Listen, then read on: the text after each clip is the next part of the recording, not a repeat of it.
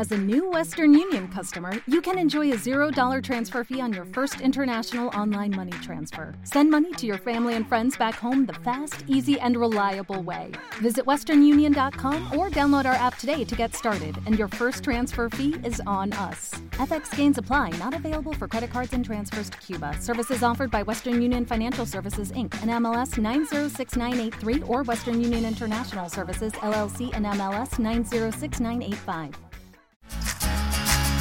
Ecos a la palabra.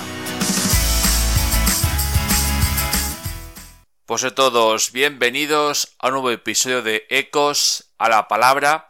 Y hoy comenzamos de una forma diferente a la habitual, dado que vamos a escuchar la pasión de nuestro Señor Jesucristo según San Mateo. Os dejo a vuestra lectura personal y sosegada del texto del Evangelio y pasamos directamente a la reflexión de la pasión según San Mateo. Pues saludos virtuales a cada uno de vosotros y vuestras familias. Pues hoy comenzamos esta semana, podemos decir, gloriosa. Una semana donde Jesús nos va a mostrar cuál es su gloria y dónde su gloria se manifiesta. Escuchamos hoy la pasión según San Mateo. Escucharemos el próximo viernes el relato de la pasión según San Juan. Son dos relatos donde nos habla de ese sufrimiento constante, permanente, y en cada momento Jesús está sufriendo. Jesús está asumiendo en cada momento más pecados nuestros, más cruces, más insultos, más ignominias, esos intereses personales que a veces tenemos. Jesús lo está asumiendo, los está cogiendo para clavarlos en la cruz y aniquilar el poder que esos intereses tienen en nosotros y en la sociedad. Son muchas las preguntas que escuchamos en las dos pasiones. Hoy me gustaría comentar unas cuantas preguntas. Nos encontramos primero con este interrogatorio privado entre Pilatos y Jesús. Le dice, ¿tú eres el rey de los judíos? Aquí nos encontramos con dos realezas diferentes. Está esa realeza que busca súbditos, esclavos, que sin los demás no puede hacer nada, pero exige a los demás. Y está la realeza de Jesús, el cual siendo el rey, el principal, no quiere esclavos, no busca súbditos, no busca seguidores, que únicamente le aplaudan o le pongan me gusta las redes sociales, sino es alguien que como rey se pone en primera fila de batalla. Es el que se entrega por todos sin pedir nada a cambio. Es el que se pone en primer lugar. Es el que no busca sustitutos, no busca catadores, no busca segundas pruebas, sino que él primero se pone él al frente del mal. Es un combate, un duro combate de Jesús como Hijo de Dios con el mal, donde él se pone en primer lugar, una realeza que lo da todo, su cuerpo, su sangre, lo da todo, no se queda con nada entrega su vida por amor a nosotros. Es esta la realeza que Jesús viene a mostrarnos en la cruz. Un Dios humillado, crucificado, escupido, clavado, burlado. Incluso en la cruz lo tientan con intereses. Si tú eres hijo de Dios, sálvame. Sálvate a ti mismo si tú puedes. Esas tentaciones que estos momentos de dificultad tenemos aún así Jesús venció a la tentación, porque sabía que vino para esto. Vino para morir por nosotros en la cruz. Vino para entregarse por nosotros. Esa alegría del 25 de diciembre.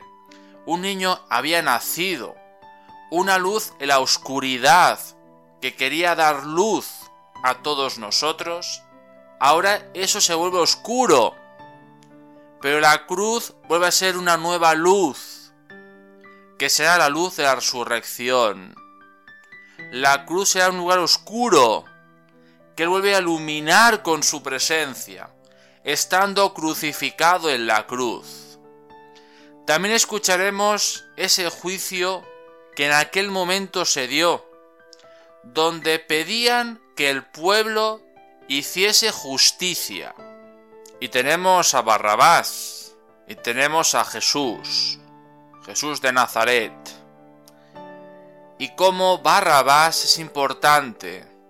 Esto lo aprendí en un discurso que hizo el Papa Benedicto XVI. Barabá en hebreo significa Bar Abba, hijo de Dios. Nos encontramos con dos hijos de Dios, dos realezas, he dicho antes, ahora con dos hijos de Dios.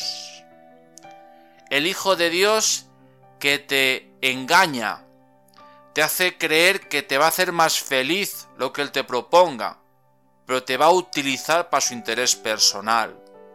El que no mira bien de los demás más que el suyo personal. El que al final se queda en sí mismo y no busca el bien de los demás. En cambio está Jesús, el Hijo de Dios, que nos muestra todo lo contrario, pero como la respuesta fue la que esperábamos. El que nos engaña, lo soltamos. Crucifícalo, crucifícalo. Esa es la justicia humana. La que sabiendo que hace milagros, que cura a ciegos, a paralíticos, que hizo justicia con los más débiles, a ese nos lo cargamos. El que nos engaña, en cambio, le aplaudimos. Es la justicia humana, queridos hermanos. Y nos encontramos con la última pregunta que me gustaría comentaros, donde el mal ladrón, estando los tres crucificados, le pregunta a Jesús, ¿por qué no nos salvas? Si tú puedes, sálvate a ti mismo y a nosotros.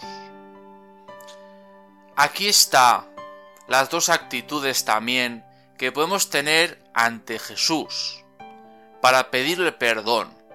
Nos encontramos con dos actitudes, dos realezas, dos divinidades, dos actitudes frente al pecado. Nos encontramos con el buen ladrón, Dimas, según la tradición se llamaba, el cual es consciente de que no merece ser salvado, que ha hecho cosas que no son, no son correctas, y solamente a Jesús le pide, acuérdate de mí cuando llegues a tu reino. No lo pide que le salve, sino que se acuerde cuando llegue a su reino, porque sabe que no merece ser salvado. Ojalá que os hermanos, esto fue la actitud de todos los cristianos, ojalá. Pero también está la segunda actitud del mal ladrón, de aprovecharse hasta el último momento de las circunstancias. Si tú eres hijo de Dios, eso dices tú, demuéstramelo y sálvame, sácame de este sufrimiento. Todo lo contrario a Dimas. En cambio, Malco, según la tradición, el mal ladrón, no reconoció su pecado, no reconoció su miseria. Hoy os invito, hermanos, a cada uno de vosotros a que leamos este texto de la Pasión de según San Mateo, que lo hagamos de forma sosegada, sin prisas, meditando en cada momento lo que está sucediendo, incluso metiéndonos dentro del texto, haciéndonos hasta una imagen gráfica de ese sufrimiento de Jesús y poniéndonos en su lugar. Pues hermanos, a todos os deseo que en esta Semana Santa nos dejemos empapar por los textos del Evangelio, por la palabra de Dios de cada día, y que nos encontremos con este Dios que muere por ti y por mí.